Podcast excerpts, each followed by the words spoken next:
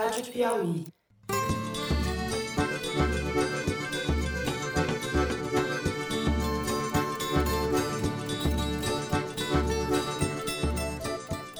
Ao vivo, essa edição do Foro na sexta edição do Festival Piauí de Jornalismo, no auditório da Fundação Armando Álvares Penteado, a FAAP. E eu, Fernando de Barros de Silva, diretor de redação da Piauí. Estou, como sempre, ao lado da incrível Malu Gaspar Oi, gente. e do editor do site, José Roberto de Toledo. Além, claro, daquele jovem que pela primeira vez saiu do Rio de Janeiro. É a primeira viagem. Fofo. Não, Toledo não vinha sem ele. Ele tá não falando. ia conseguir. Opa, em Javari.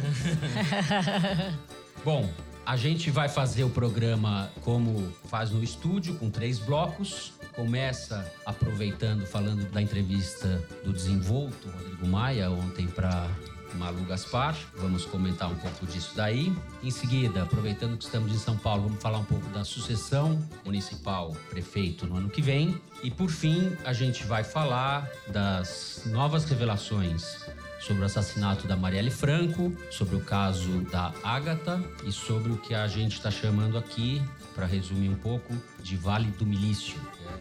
que é, em boa parte o que o Brasil está se transformando. Então é isso, vem com a gente.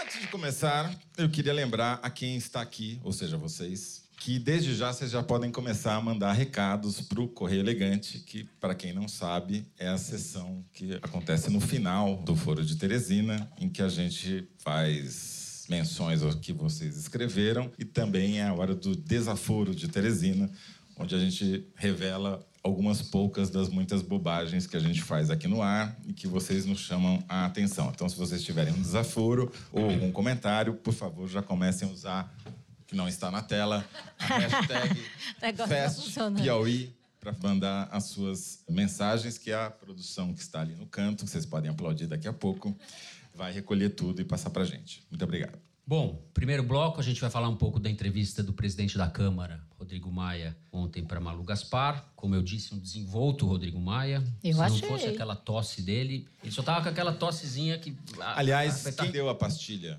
É. Obrigado. É, garantiu a continuidade da Pra entrevista. Quem, quem conhece ou quem acompanha a trajetória do Rodrigo Maia, ele sempre foi visto como um político muito tímido, vacilante, além de ser conhecido como chorão. E ontem ele estava Nem chorou. sarcasmo e muito desenvolto e fez várias Piadinha. piadas do tipo não sou contra a nova política, eu só queria saber o que é a nova política, se alguém me contar o que é, eu posso até aderir. Super engraçado. Você morreu de rir. Esse tipo de coisa. Mas no meio Eu gostei do Pastor todas, Isidoro. Pastor tem- Isidoro foi bom. Acho que tem coisas substantivas, né? A aproximação com Wilson Witzel, com as ressalvas, o fato dele ter dito que o Temer operou. É, eu gostei do verbo. Acho que foi a primeira vez. É, ele fala foi- isso, que o Temer operou o impeachment da Dilma, embora, segundo ele, ela fosse cair de qualquer jeito porque havia se tornado insustentável. Malu, você que foi co-participante aí do, show, o que te chamou a atenção? Bom, eu acho que tem uma coisa bem evidente ali nessa entrevista, que é um certo uma acomodação de interesses entre ele e o governo Bolsonaro. Quando ele chegou até ali nos bastidores, eu falei, aí, vamos causar e tal. Ele falou assim, não, hoje eu vou ser light. Eu ainda falei, pô, na minha vez, né, você vai ser light. Mas Eu, por quê? E o Rodrigo Maia jamais seremos light. Mas Light por quê? 300 quilos. Porque é o seguinte, é, por exemplo, hoje ele está indo falar com o presidente. Semana passada ele esteve com o presidente no final de semana para passar. E, segundo ele, até depois eu perguntei: o que, que você vai falar com o presidente? Ah, não, só atualização de pauta, não sei o quê. Mas é uma coisa que eles instituíram como um ritual de todo final de semana conversar. E embora o Rodrigo Maia esteja num embate com o Moro no Congresso, até a gente viu também ele falou para a Folha que o Moro está forçando a barra ali, as instituições tentando operar na base da chantagem. Ele falou pra gente da lei da prova ilícita e tal. E existe uma tensão ali com o Moro. Mas com o Bolsonaro, aparentemente, tá tudo bem. Tanto que ele não quis tensionar. E eu acho que isso tá acontecendo porque ele percebeu que ele tá controlando o jogo, né? Não dá pra gente falar em parlamentarismo branco, mas ele tá dirigindo a pauta e o dia a dia, pelo menos da Câmara, como ele quer. E uma outra coisa que eu acho que é importante a gente frisar que ficou evidente aqui, até por essa declaração que ele deu sobre o Michel Temer, é uma declaração que ele não teria dado em outro momento. E por que, que eu queria frisar isso? Porque realmente ele está diferente. Ele não admitiu, mas ele é uma pessoa completamente diferente da que a gente acompanhou em 2017, uhum. na época do impeachment. Até ele falou: ah, eu não fui medroso e tal, mas a sensação que a gente tinha acompanhando ele nas reuniões, conversando com ele nos bastidores, é que ele realmente estava com medo. E eu acho que ele tinha medo de duas coisas: da questão institucional, realmente, acho que ele estava preocupado, aí seria um segundo impeachment, mas ele tinha medo do PMDB, que eu acho que qualquer um teria, né? principalmente naquele contexto. Você estava falando de Eliseu Padilha e Moreira Franco. Moreira Franco, além de ser padrasto da mulher dele, ele e o Padilha eram operadores importantes no Congresso. E eu me lembro de, nessa época, ter entrevistado o Delcídio, e o Delcídio falou: Eu estive, Malu, estive com os procuradores. Delcídio, Delcídio do Amaral. Do Amaral. senador pelo PT. Isso. E estava dando depoimento para os procuradores, e os procuradores perguntando coisa do PMDB, e ele falou assim: doutor, agora o senhor vai ver quem são os verdadeiros profissionais. Então, por que, que eu estou dizendo isso? Porque o PMDB é profissional. O Bolsonaro, nesse jogo, não é profissional. Então, ele entendeu isso, deixou o Bolsonaro se desgastar, e ele avalia claramente que o Bolsonaro hoje é muito menor. Então, qual o jogo? Tentar seguir nessa política de acomodação e ganhando espaço aos poucos para continuar sendo o que ele já é hoje. Possivelmente o presidente da Câmara mais poderoso desde Eduardo Cunha, ou até mais que Eduardo Cunha. Vai depender de como ele terminar a gestão dele. Ele tem mais um ano e meio de gestão. Esperamos que ele não tenha o mesmo destino. É, é. para ele está muito confortável a situação. Até talvez por isso mesmo ele tivesse estado aqui à vontade e tal. Uhum. Foi light, mas falou, né? Falou essa coisa do Temer, que talvez ele não tivesse falado antes. Eu acho que é meio por aí. Esse é o personagem que a gente teve diante da gente ontem. Toledo. Que dizer? É, talvez o Rodrigo Maia esteja tão tranquilo, ou light, porque, como o Amalu disse, ele está numa posição bastante confortável, como a figura mais político mais importante do Brasil hoje, mais importante até do que o Bolsonaro. Um mês atrás, eu tive na residência oficial lá em Brasília para conversar com ele.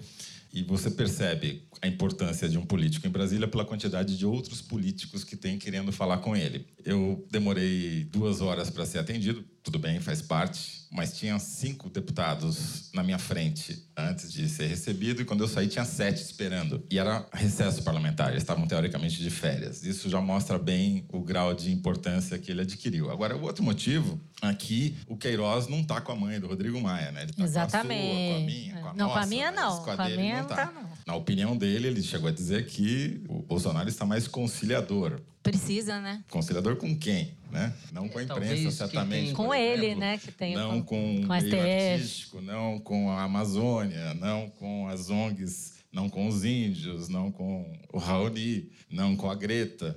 Enfim, é, depende com quem você está fazendo a conciliação. A conciliação existe e ela é com o Congresso e é com esse Sim. centrão. O que me chama a atenção, se puder tentar resumir no Rodrigo Maia, é que ele se tornou um personagem central da, da política que vai ser feita e do jogo sucessório de 2022, isso é claro. Ele sabe que ele se tornou esse personagem. Ele caiu no gosto das elites. As elites estão levando ele mais a sério, porque o governo não é confiável, o Bolsonaro é o que é, o Paulo Guedes é um novato, tem dificuldades de relacionamento com a Câmara. Rodrigo Maia assumiu um lugar na articulação e de confiabilidade que dá status novo na política, né, para ele. Ao mesmo tempo, ele sabe que ele não é um, um sujeito de apelo popular. Eu não ele falou, talvez voto. a minha a vocação seja para o legislativo mesmo, etc. Mas aí ele deu uma desbaratinada, isso, é né? Claro que se o sujeito perceber que ele vai ter alguma chance, ele vai tentar. Ele quer ser vice. Mas ele não está sendo totalmente falso aí, eu acho. Eu acho que ele tem noção, apesar dele estar tá soltinho e tal, ele tem noção das dificuldades ou do limite que um político com as características dele tem de chegar à população, etc. O jogo, para quem quer ser chefe do executivo, é outro. A pessoa tem que ter capacidade de comunicação com o povo. Ele está costurando com o Witzel no Rio para a eleição do Eduardo, eu ia falar Eduardo Cunha, do Paz. É, provavelmente. Ressurgindo. Está em conversas avançadas com o Dória em São Paulo ao mesmo tempo, então isso pode sair uma chapa Dória com Maia como vice. Existe a possibilidade de uma fusão partidária, que se construa um partido que eles chamam de centro, que seria um partido de direita, liberal. Né? O Dória e o Rodrigo Maia, do meu ponto de vista, não são do centro, eles são de direita. Isso não tem nada de errado, mas eles são de direita. Então é isso. Posso falar uma Sim. coisa que eu apurei? Antes de fazer a entrevista com ele, eu liguei para algumas pessoas que costumam falar com ele para saber o que estava rolando na cabeça dele. E o que essas pessoas dizem, é claro que ele não ia dizer isso com tanta antecedência, mas o plano dele, ele disse que não quer mais ser deputado. Ele falou isso aqui, até fiquei chocada. Como assim? Quer dizer que nos bastidores? Uhum. Mas ele pretende, se tudo der certo, ser vice de algum candidato a presidente. E ele gostaria que fosse o Luciano Huck, eu acho. Ele, ele se arrependeu de ter dado aquela desbaratinada no Luciano Huck, porque o Bolsonaro foi eleito e não era exatamente o, é. plano, o plano deles. E ele, se não der para ser vice, ele acha que vai tentar um Senado. Mas ele não falou nada disso aqui, então isso aqui foi o que eu apurei, apesar dele ter dito outra coisa. Né? É, o problema do Rodrigo Maia são os dois anos que separam Exato. a eleição de 20 para a eleição de 2022, porque ele não será mais presidente da Câmara, ele não pode ser reeleito e vai estar na garoa como é. outros 512 deputados federais. É, então ele tem que pensar o que, que ele vai fazer nesses próximos dois anos de garoa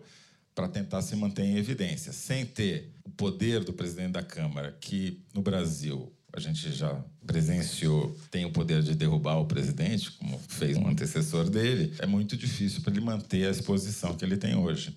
Então, pensar que ele teria cacife eleitoral para disputar 2022 é realmente um ah, sonho é, de uma noite de verão. Mas ser vice é uma coisa meio Temer, né? Acho que ele meio que pensa nesse fazer uma trajetória assim. Vamos ver, né? Se ele for até o final copiando a trajetória do Temer, não vai dar muito certo. né? Eu acho. É isso? Mas tem gente... uma coisa que ah. talvez possa colocar o Rodrigo Maia em evidência nos ah. próximos anos, né? Que é? Que ele confessou ali nos bastidores que ele está organizando uma grande jogada de marketing ah, é, um certo time de futebol. E um é. emir de um determinado país do Oriente Médio. Mas é, a gente não vai é. falar nada Não, respeito, tá, tá não fazendo lobby pelo Bom, Botafogo. Pô. Eu, como apresentador do programa, vou falar abafa o caso. Nossa, quantas gírias, abafa, abafa o caso. Então é isso, a gente termina o primeiro bloco.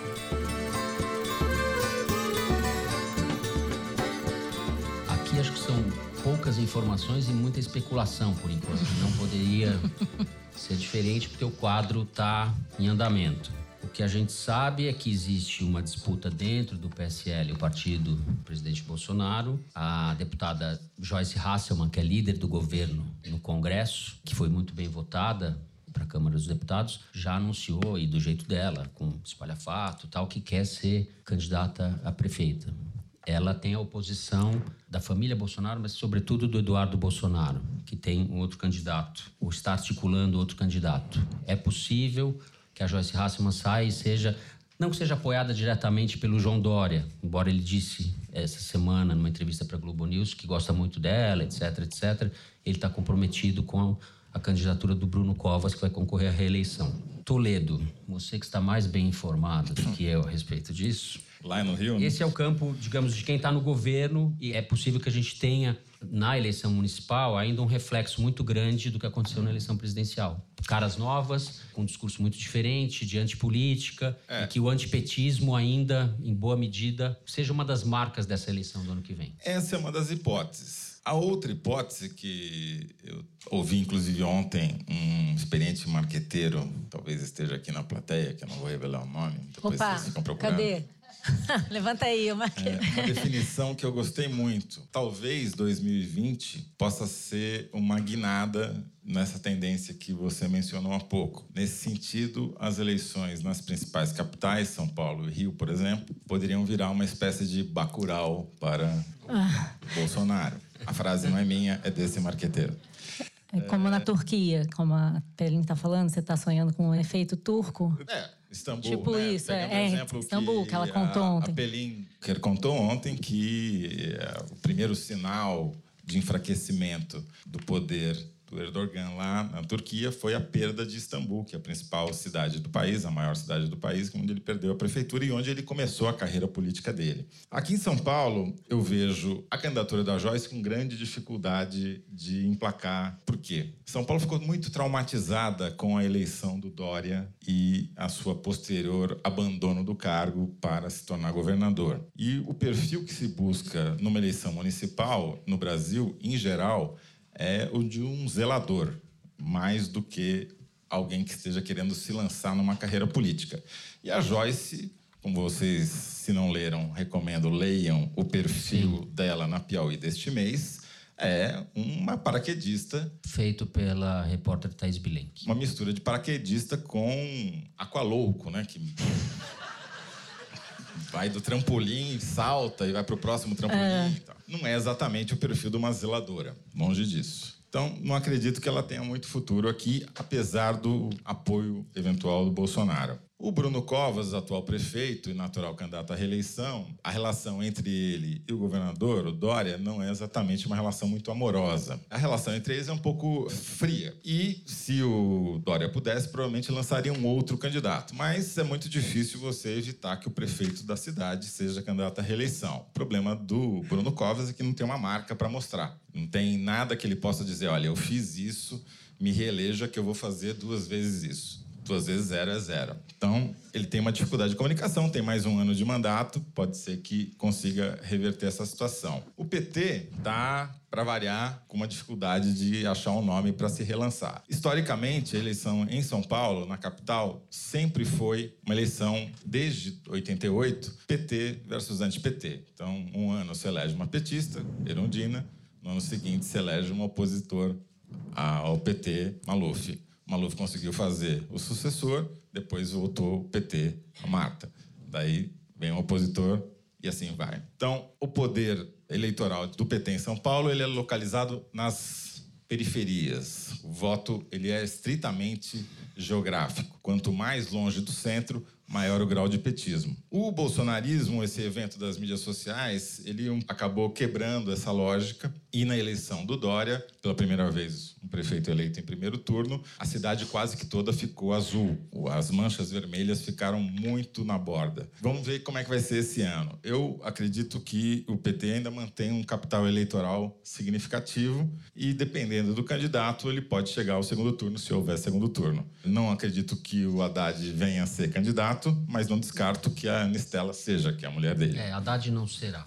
É, a não ser que haja uma reviravolta. É, é, mas aí teria que ser ele transferir votos dele para a mulher dele, né? Já complica mais um pouco, tem uma escala mais de complicação. Não, mas aí seria Agora. o partido, né? Se o partido comprar a candidatura dela, você teria a militância Talvez. petista é. e o voto vermelho mais. Agora, o nome que eu acho que pode complicar todo esse jogo, dois nomes. Um, na esquerda, o do Márcio França, que foi governador interino de São Paulo, Responsável perdeu. Pela... É, tudo isso só para falar do Teresina. Você só queria falar é do Java Porca, entendi. Uma introdução para falar do Teresina. O Márcio França, para quem não sabe, eventualmente quem não é daqui, foi governador interino de São Paulo e candidato à reeleição. Perdeu a eleição para o Dória no segundo turno por uma margem muito pequena. E a causa foi o Teresino. Por isso que o Teresino ficou famoso. O Teresino ficou famoso por causa do Márcio França. O Márcio França, quando governador, sancionou uma lei proibindo a caça do teresino, ou seja, a caça do javaporco no interior do estado de São Paulo. E o teresino não é muito popular no interior do estado de São Paulo. Nem um pouco, na verdade. Se, aliás, tiver algum caipira aqui, por favor, não atire no teresino. Porque o Teresino e os primos dele entram nas plantações lá, milharal, e destroem, não sobra nada, milho sobre milho. Fazem mais ou menos o que o Bolsonaro está querendo fazer com a floresta amazônica, é. né? É. E por conta disso, o Dória ganhou a eleição no interior de São Paulo e perdeu na capital. O Márcio França foi o mais votado na capital. Então ele tem um capital político que pode vir a atrapalhar ou, ou criar um, uma confusão nesse jogo. E o outro nome que aí a Malu pode falar com muito mais propriedade, é o da Janaína Pascoal, que não está sem legenda, mas que se fosse candidata, eu acho que faria um estrago. É, bom, eu apurei bastante coisa sobre a confusão no PSL, mas eu queria antes contar, comentar só que teve saiu uma primeira pesquisa né, eleitoral sobre isso, que é a do XP e PSP do, do Lavareda, que é uma pesquisa feita pelo telefone, mas é a primeira, o primeiro levantamento que se faz. Lavareda é um, Antônio, Antônio Lavareda, Lavareda, que é, do, que é um pesquisador cientista político, famoso, ligado ao, ao democrata. E essa pesquisa mostra algumas coisas. Primeiro, da Atena, com 22% na liderança, Russomano com 19%,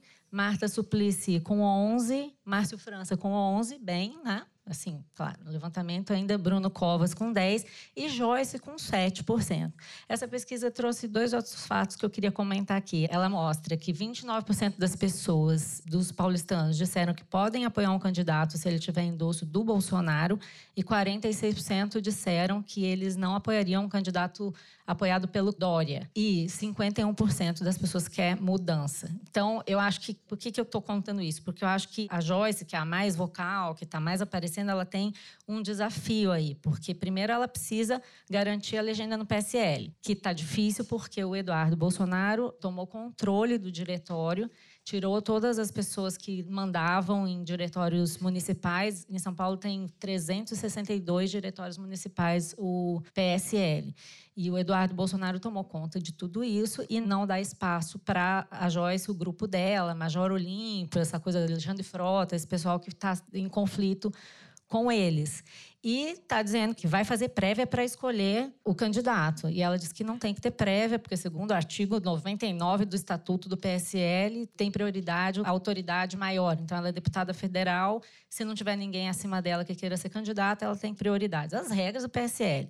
E aí, o que, que acontece? Em paralelo a isso, tem um movimento do Bolsonaro dizendo que está cogitando sair do PSL, brigando com o Luciano Bivar, que é o presidente do partido. Ela vai ter que fazer uma escolha, que é a de ficar no PSL e brigar, contando que o Bolsonaro saia do partido, que ela pensa que se o Bolsonaro sair do partido ela pode ficar, ou migrar para o PSDB e tentar garantir essa candidatura no PSDB via Dória, que já mandou sinais de que daria um jeito. A questão é, eu falei agora antes de entrar aqui no palco com o cara do Bolsonaro. E aí, vai sair, não vai sair? Tu acha que Bolsonaro vai dar essa graça para Joyce? Então eles estão ali se não vai sair agora, né? O Eduardo Bolsonaro está tomando conta aí do diretório, então tem todo um xadrez com o qual ela tem que lidar. Sendo pouco conhecida, com 7% das intenções de voto, a margem de erro do levantamento é de 3%. É uma pesquisa ainda inicial, é só uma orientação uhum. que a gente tem. Mas aparentemente ela é muito menos conhecida. Nós temos aí o Datena, que toda eleição diz que vai ser candidato e ao final não é. é. é usado, vai ter muito rearranjo. É, o Datena tem um problema, né? A gente tá... Ele não mora em São Paulo. Ele mora Mas em ele, ele trans... Ah. É o... na Grande é Matão? Não, ele mora na Grande Matão? Não. É, quase, né? Periferia da Grande Matão, mas... É. Zé, esse não é o único problema do Datena. Não, mas o problema é... Ele não é light como a gente, Sim. mas o problema principal de um candidato a prefeito que não mora hum. na cidade é que é difícil defender Sim. um ponto de vista. Né? Ele não foi candidato na última eleição por causa disso. E o pessoal da Joyce já está espalhando que o Datena quer usar o PSL para ganhar um aumento na televisão. Como Ele sempre. faz isso. É. Então já está rolando. Isso. Não, tá mó. E o Russomano, que tá. A pesquisa tem vários problemas. Três pontos percentuais até ok. O problema é que uma pesquisa telefônica em São Paulo não pega classe D e E, ou seja, não pega petista. Não vai na periferia porque não tem. Então você acha que a Marta pode ter mais? A Marta, a Marta acho que não, tá- a porque não... a Marta acho que é residual. Eu acho que é, muito provavelmente parte desses votos, esse percentual do Datena e do Russomano, ele estaria redistribuído. Mas o problema é que Mas o Russomano já está em é negociação. É Aqui tem Gilmar Tato com 2% e é. Tabata Amaral com 3%. Exato. Então é, tem muitos nomes ainda, né? O, é uma... o Russomano está negociando para ser vice na chapa do Bruno Covas. Né? Tá, tem uma negociação uhum. entre o partido dele, que é o ex-PRB, me recuso a falar o novo nome, com o PSDB para lançar o Russomano como vice, já que ele nunca chega, já é, chega é, atrasado de uma é, vez como lembra, vice. Quem sabe como vice ele chega lá. Lembra, não faz tanto tempo, a gente, quando falava do Russomano, da possibilidade dele chegar a ser prefeito de São Paulo, aquilo era uma aberração. Eu falei, não, isso não vai acontecer. Isso não Qualquer vai. coisa não pode aconteceu. acontecer. Virou agora o Russomano no meio dessa nova política, como diz o virou mais um, né? Quase.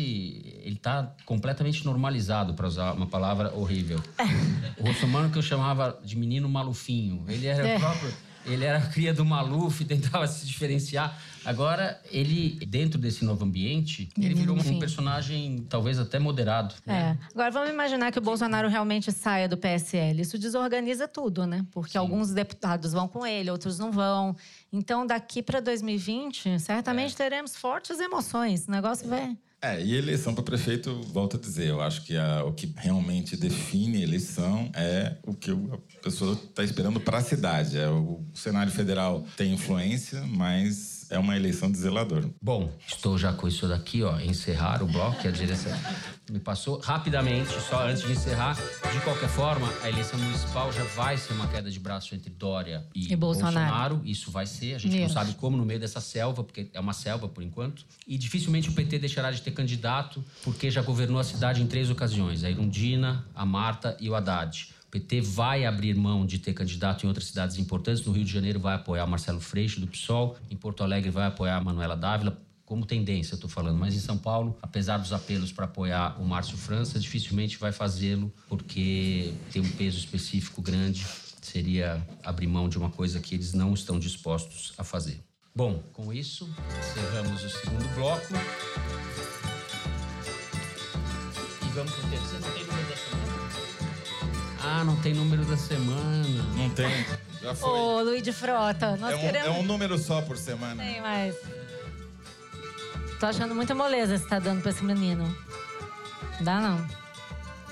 Bom, nesse terceiro bloco, a gente vai tentar comentar um pouco sobre os desdobramentos de dois casos, duas tragédias, na verdade, muito características do Brasil de hoje: o assassinato da vereadora Marielle Franco e do Anderson Gomes, que é motorista estava no carro, e a morte da Ágata, a garota de 8 anos, que foi atingida por uma bala de fuzil.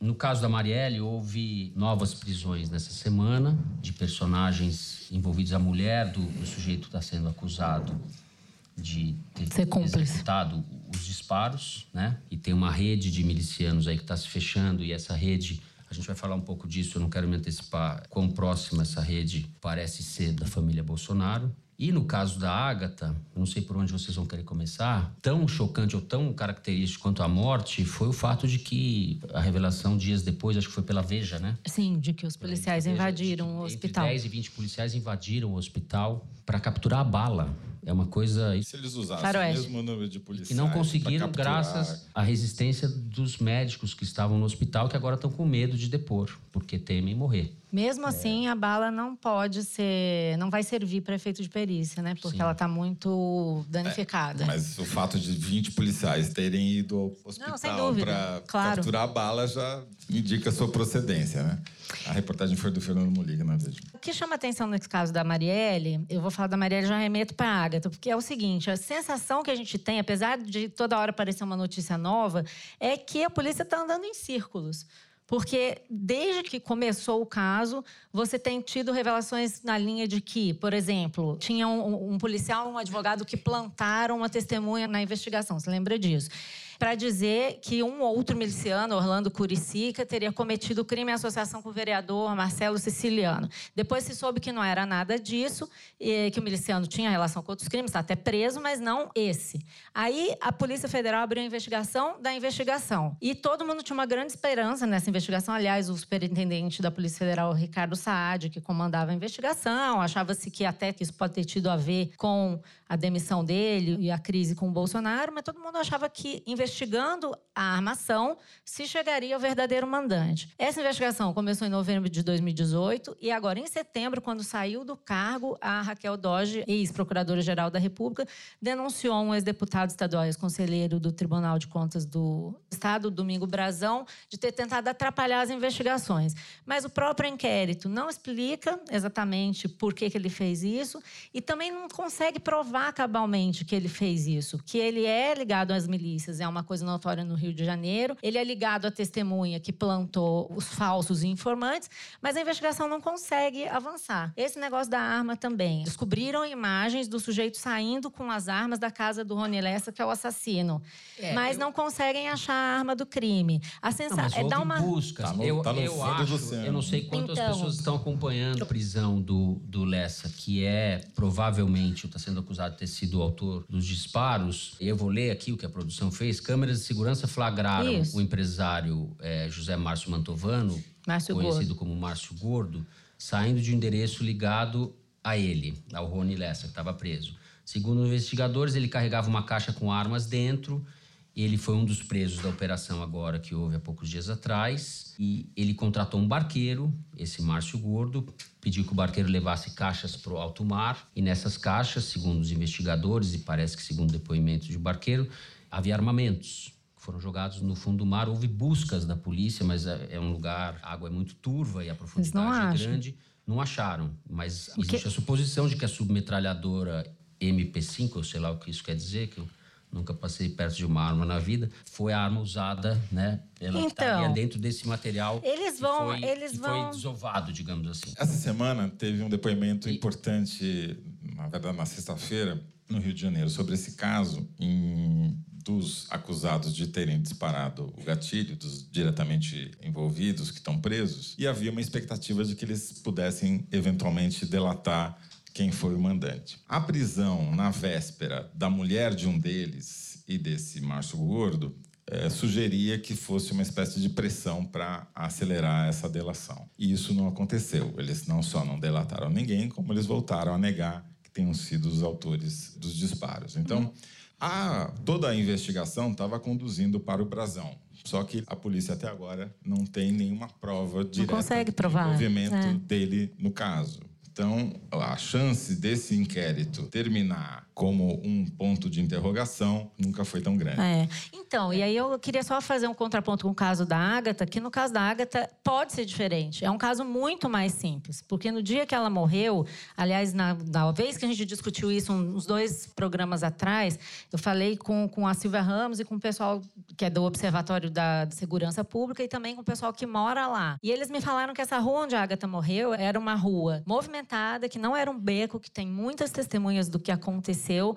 E era um patrulhamento, uma patrulha que com certeza tem um registro de quem eram as pessoas que estavam patrulhando esse local naquele momento.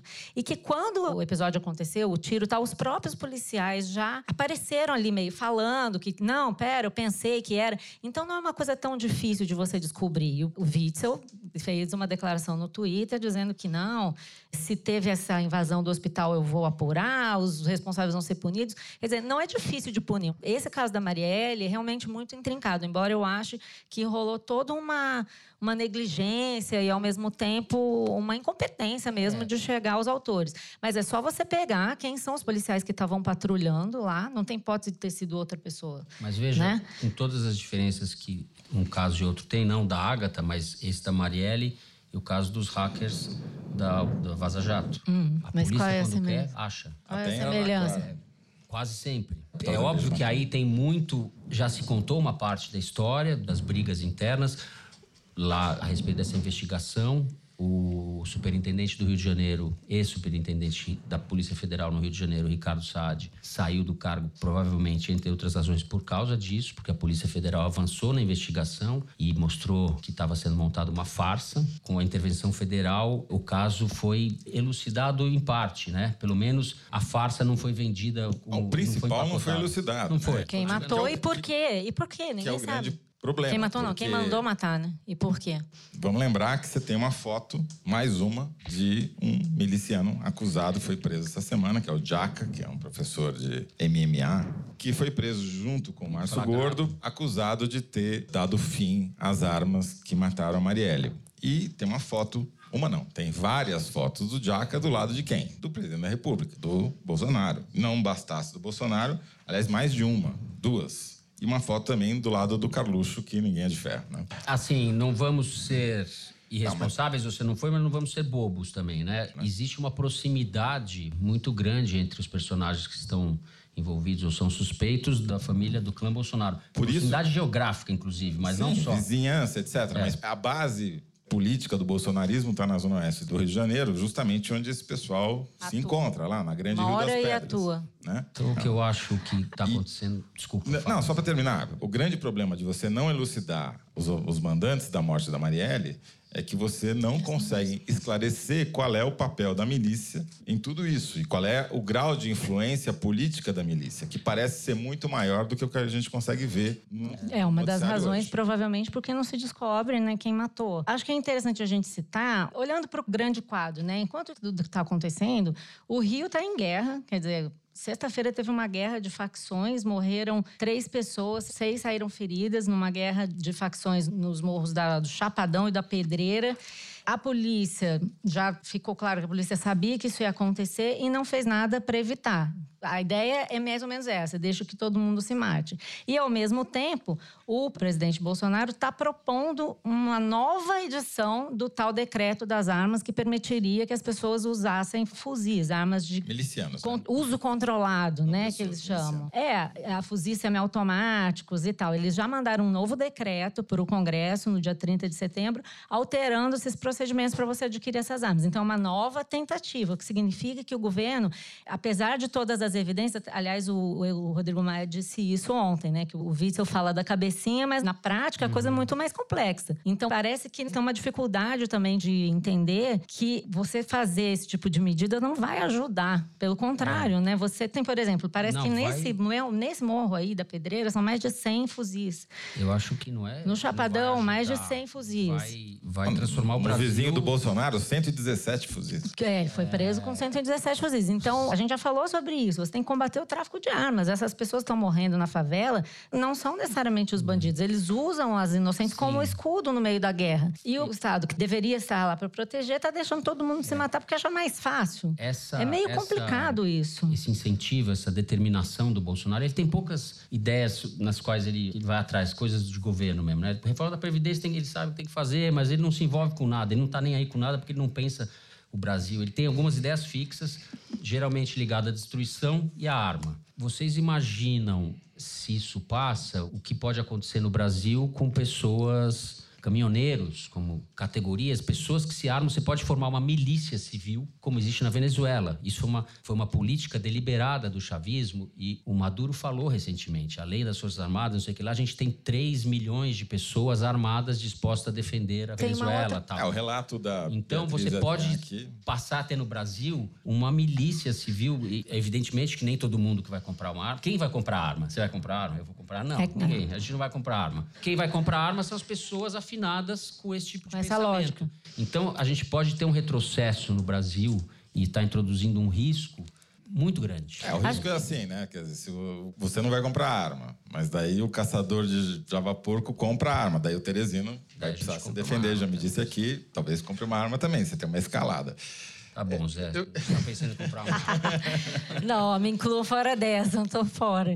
Não, aí e eu tenho uma outra coisa importante de citar dentro dessa agenda aí, na qual o Bolsonaro está insistindo, que foi uma coisa que ele falou na live dele, que eles têm um programa de segurança pública, segundo ele, conduzido pelo fenomenal Sérgio Moro, ele usa esse termo.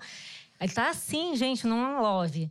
E aí, falando que esse programa tem lá uma cidade chamada Cariacica, onde o prefeito instituiu um disque denúncia. E ele tá indignado com isso. Vou falar pro fenomenal Sérgio Moro tirar essa cidade, porque nós não queremos denúncias falsas contra policiais. Partindo do princípio de que qualquer denúncia contra policial é falso. A gente tá vendo o que aconteceu no caso da Ágata, a gente tá vendo. Quer dizer, a realidade e é o que eles. A maneira como eles veem a realidade é outra realidade, não é a mesma, não é possível. A realidade é que o Moro é fenomenalmente. Fenomenalmente. Fenomenalmente sem poder, né? Essa é a realidade. É, mas ele tem que usar, né, na live, é o público dele.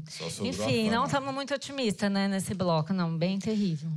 Não, mas eu fiquei otimista, É um vou te dizer pelo da- seguinte, tentando fazer uma ponte com o que a gente tem ouvido aqui desde ontem e ouviu hoje de manhã dos nossos convidados. Quer dizer, a ideia do festival todo era mostrar diferentes estágios de autoritarismo e de conflito entre a imprensa e os autocratas, digamos assim. E pelo menos para mim, ficou muito claro que o Orbán que é o modelo que o Bolsonaro tem mais próximo depois do Trump, é muito particular, pelo que o Tamás falou hoje e também nas conversas eh, anteriores aqui nos bastidores do, do festival. Apesar de ele ter feito um modelo com muito sucesso para acabar, para quase acabar com a imprensa independente, salvo as exceções como o próprio Tamás, todo o trabalho dele foi para tentar isolar a oposição, circunscrever o alcance dessa mídia independente a um raio pequeno que evitasse que tivesse uma propagação para a população em geral, tivesse uma influência eleitoral, né? Isso até agora tem sido um êxito. Porém, tipo de influência externa, a Hungria tem muitas diferenças em relação ao país. A própria língua, o Tamás estava dizendo para a gente, é um fator muito limitante, porque a gente não recebe nenhum tipo de influência, informação externa, porque ninguém entende o que a gente fala, né? E a gente uhum. não entende o que eles falam também, se não estudou outra língua na escola. Então, não acredito que o modelo húngaro, por exemplo, seja transponível para o Brasil. A gente ainda tem aqui uma situação muito mais favorável, mais fácil do que a gente viu, por exemplo, no relato até do na Polônia. Eu acho que lá ainda está no estágio mais inicial, mas também estão tendo mais sucesso do que eu acho que o Bolsonaro já conseguiu aqui. Porém, o que talvez seja preocupante é esse isolacionismo dos dois lados. Nessa, o que nisso o Bolsonaro tem sido muito eh, eficiente, que é criar bolhas, a bolha bolsonarista e a bolha anti-bolsonarista e evitar que elas conversem entre si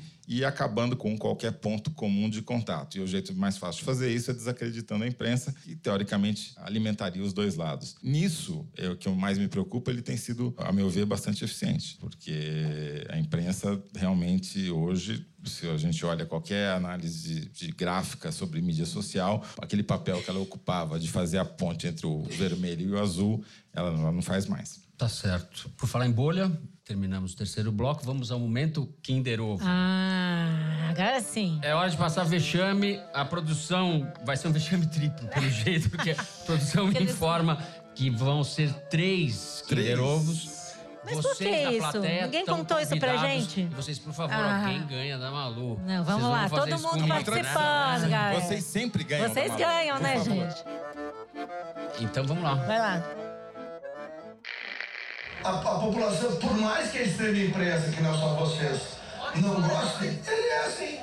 E a, a população gosta dele assim, ele é verdadeiro. Ah, meu Deus. tá, não tá me vindo o nome do homem. Brinca, Quem falou? Se ele tá incomodado, ele enfrenta. Ele é assim. O, o, há um jeito Bolsonaro de ser. Esse é o ah, jeito Onix. E o, a população brasileira adora esse jeito verdadeiro que ele tem. Sabe, presidente que mentiam e roubavam os brasileiros a gente sabe quem é. Agora a gente tem um presidente que é verdadeiro, não rouba os ah, brasileiros, é. trabalha feito um Moro hum. para fazer com que o Brasil dê certo. Trabalha feito um Moro. Ele ali acertou. acertou. Ele já tinha acertado. Ai, eu tava concentrando quem é quem é. o ministro da Casa Civil, Onyx Lorenzoni, num evento em Caxias do Sul no último dia 27 de setembro. Ai, Qual é. Lucas, então bota o cara no Boa, ranking. Lucas, bota o Lucas no ranking do Kinder não tem Java Porco de porcelana, não sei não se vai tem. ter pinguim de porcelana. Vai ter, vai ter, vai ter. Lucas já tem mais vitórias que eu e o Fernando somados. Tem mais. Exato, Lucas a gente vai passar a ligar para você. É, Lucas. É. O Lucas participa, ele já teve na maratona, não foi, Lucas? É. Quarta-feira, às 11 da manhã, você fica livre, por favor. Ah, a gente te liga. Mas não pode, vai ter CPI. Vocês ficarem botando. Ah, Malu, você tem duas chances ainda. Que as chuvas mudaram. Cátia Abreu. Cátia Abreu. Ah, gente. Então, está havendo alguma coisa. Não está havendo alguma coisa. Não estudei essa área de clima mas eu me rendo à opinião científica. Então, quando o presidente Bolsonaro, que é o chefe da nação, ele querendo ou não, ele de dia, de noite, dormindo ou acordado, está enrolado na bandeira do Brasil, certo? Então, é mesmo, será? A representação nacional, alguns gostando ou não. Então, quando ele diz que o desmatamento é uma bobagem e que aquecimento global é uma bobagem, é, tudo isso é como se estivesse dando uma licença para desmatar. Nós já perdemos o fundo da Amazônia, que não é recursinho, não. Vamos respeitar, porque o governo não está tendo um real para nada. Se a gente pode fazer alguma coisa, por que não fazer? Certo? Seguro morreu de velho. Quantas frases assim, né? Incrível. Eu gostei do licença para desmatar. É a senadora Cátia Abreu. Vulga Miss Motosserra. PDT de Mas ela, ela se rendeu. TV Senado no último dia 5 de setembro. Mudou. Cátia Abreu, que é uma personagem complexa, Aposentou né? Aposentou é, a motosserra. Liderança do agronegócio e tal, falando essas coisas. Cátia Abreu é complexa, realmente. Ela não é... É uma boa palavra. Tava com a Dilma, na época do impeachment, sabendo que a Dilma ia sair. Eu gosto quando ela tá com um copo de vinho na mão, aí eu gosto. Opa! Agora vai ter que explicar? Não, melhor não. Eu queria melhor. respeitosamente me dirigir ao deputado Stefânio pedir para não ficar agredindo tanto a gente assim, né?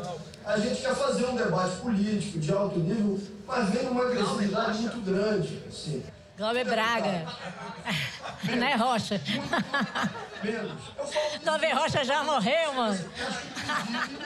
que em determinados momentos Vossa Excelência Glauber Braga, deputado. Lucas, você é primo deles? Ele Ah, vocês estão combinando. tem algo incubado contra a esquerda, eu não sei se é. Incubado.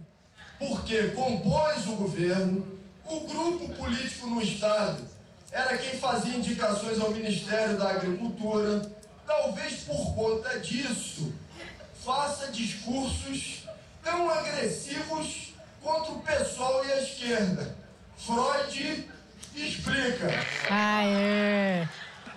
Ele andou lendo Freud. É, Você é bom desse negócio. Vamos contratar, vamos contratar. Glauber Quarta-feira no. Rio de Janeiro, tá? Quarta-feira. Você já tá empatado, não? Já tem mais ponto que vocês? Tem o Tem? dobro. Não, dois. Não, ele já tava na Mas você nossa tem um? frente, agora Mas- ele tem mas você só tem um? A gente não tinha meta, dobramos a meta. Dobraram a meta. Vamos à meta. Mas você só tem Bom, um? deixa eu falar lá. aqui. Você tem mais, cara. É o Glauber Braga, deputado federal pelo PSOL do Rio de Janeiro. Primo no do Lucas. discurso na Câmara dos Deputados, agora no dia 25 de setembro. Vai ter entrega. Realmente né? foi vai, fechando. vai ter entrega, Vai- é, tem por favor. entregar. Vai entregar agora? Lucas. Por favor. Lucas Pinguim. Aê! Eu entrego.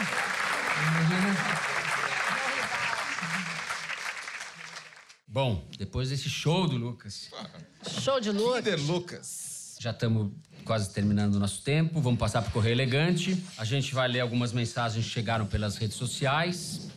E também, claro, as mensagens que vieram da plateia. Eu vou começar lendo um tweet da Thaís Lemos, que disse o seguinte: Fico toda serelepe quando acerta o momento Kinder Ovo. Dessa vez, ou seja, no episódio da semana passada, tinha que rolar um VAR para esclarecer quem acertou primeiro. Por quê? Eu ou a minha musa, Malu Gaspar? Hum, tá bom, eu deixo pra você. a Depois gente do vota Musa, pra você. eu faço meu Thailene. ponto. É, tá certo.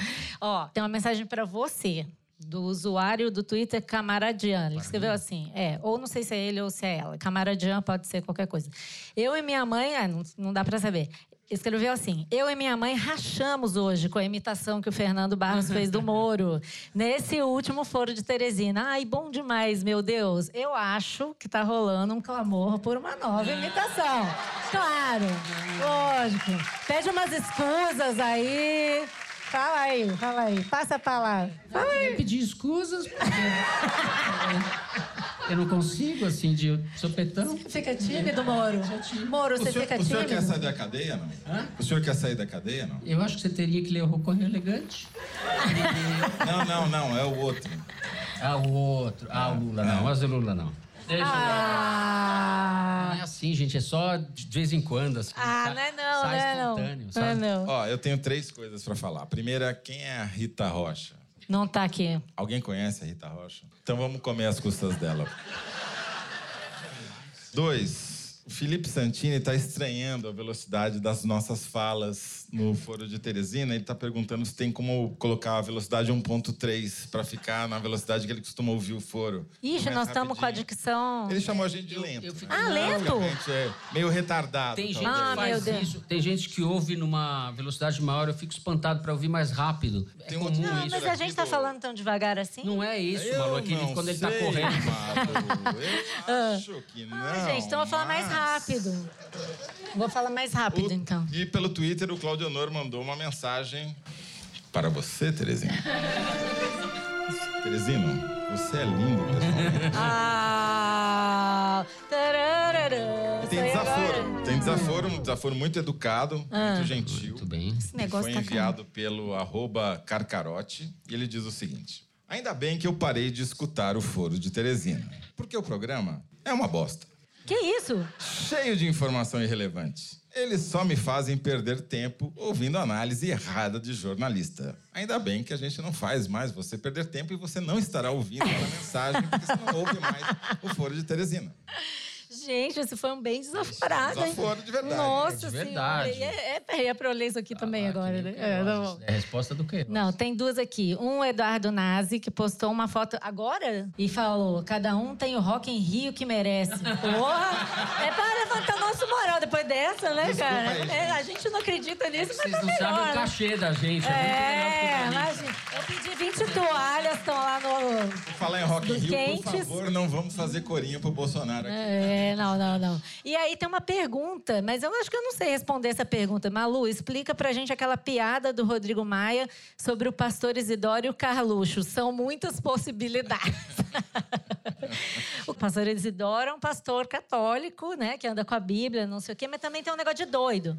é, pra- é, ele não é católico, não, oh, meu Deus. Ele, pastor Isidoro era o deputado estadual mais votado da Assembleia Baiana, daí a gente mandou fazer um. O Thiago Isso. aqui foi fazer um perfil, ficou brilhante perfil do pastor Isidoro, porque o cara é pastor, sargento pastor Isidoro. E junta todas as tendências políticas do Brasil num nome só. Mas lembra que a campanha dele era doido por doido? Vote no. Voto- É, exato. Ele, Como é que era mesmo? Doido por doido? Dele era um porrete. Era nome. doido por doido, vote em mim? Era isso? E ele agora vote se no mais- elegeu, foi o deputado federal mais votado da Bahia ele anda com uma bíblia. No plenário, fardado de sargento, ele foi expulso da PM, mas ele mantém a farda, com a bíblia e virou o melhor amigo do Rodrigo Maia. Quando o Rodrigo Maia precisa, ele vai lá e dá uns Exatamente. cutucadas no é Carluxo. evangélico, né? Então, eu não sei o que, que isso tem a ver com o Carluxo. Tem- Quer dizer que ele é doido? Tem mais uma Não, é porque o pastor. Isidório tem um porrete como cabo eleitoral. Ah, entendeu? entendi. É, Malu, tem mais uma mensagem aqui, olha. O 20 Pet Rodrigues disse o seguinte: a Malu Gaspar é de uma elegância. Falou que o Bolsonaro é uma pessoa de dissenso, não de consenso. Daí ela diz: ele é babaca mesmo. Bom, quem disse foi a Rodrigues. Fui eufemística. Bom, Fofa. nós temos um minuto só, então com isso, Não. encerrando. Eu queria dizer, tá fora do protocolo aqui, a Paula Scarpim, que é a nossa diretora, hoje é o último episódio, que ela será a nossa diretora. É, vai já não vai deixar a é gente. Oh. Vamos sentir fazer sua uma homenagem falta. para Paula Scarpim. Ficou vermelha. Mas você merece coisa Tem uma linda. explicação para a saída da Paula. Sim. Ela tá indo fazer um podcast novo com o Carcarote. Na- a Paula continuará ligada, ela agora está dirigindo lá a Rádio Novelo, que é- faz produção de podcasts. Ela vai continuar participando do foro, mas não diretamente na direção, como vinha até hoje. Bem-vindo, Luiz de Frota. Muito bem. Vocês veem que não é só a voz, né, que é igual. É igual. Eu queria agradecer muito todo mundo que veio aqui no domingo para assistir a gente e as outras mesas do festival. Muito obrigado. O programa de hoje vai ser publicado nos tocadores do site da Piauí. E na quinta-feira a gente tem é, o episódio normal, como toda semana. Muito obrigado. Lucas, Tchau, gente. Obrigada. Gente, eu, eu preciso ler, eu preciso ler aqui a ficha técnica da produção, porque tem muita gente envolvida, eles nos salvam das nossas bobagens. O Foro de Teresina é uma produção da Rádio Novelo para a revista Piauí. A nossa diretora é a Paula Scarpim. Os produtores são Luiz de Maza, a Mari Faria e a Ana Carolina Santos. A Júlia Sena, que está ali, grava o vídeo do Foro Privilegiado, o teaser que a gente publica antes do programa ir pro ar. O Tiago Picado e a Evelyn Argenta fazem a edição do programa. A finalização e a mixagem são do João Jabassi, que também é o intérprete da melodia tema do Foro, que todo mundo gosta, composta pelos piauenses Vânia Salles e Beto Moreno. A Kellen Moraes é responsável pela nossa coordenação digital. Eu sou Fernando de Barros e Silva, agradeço mais uma vez a companhia da Malu Gaspar, Tchau, gente, de novo. do Toledo. Obrigado, Tchau, gente.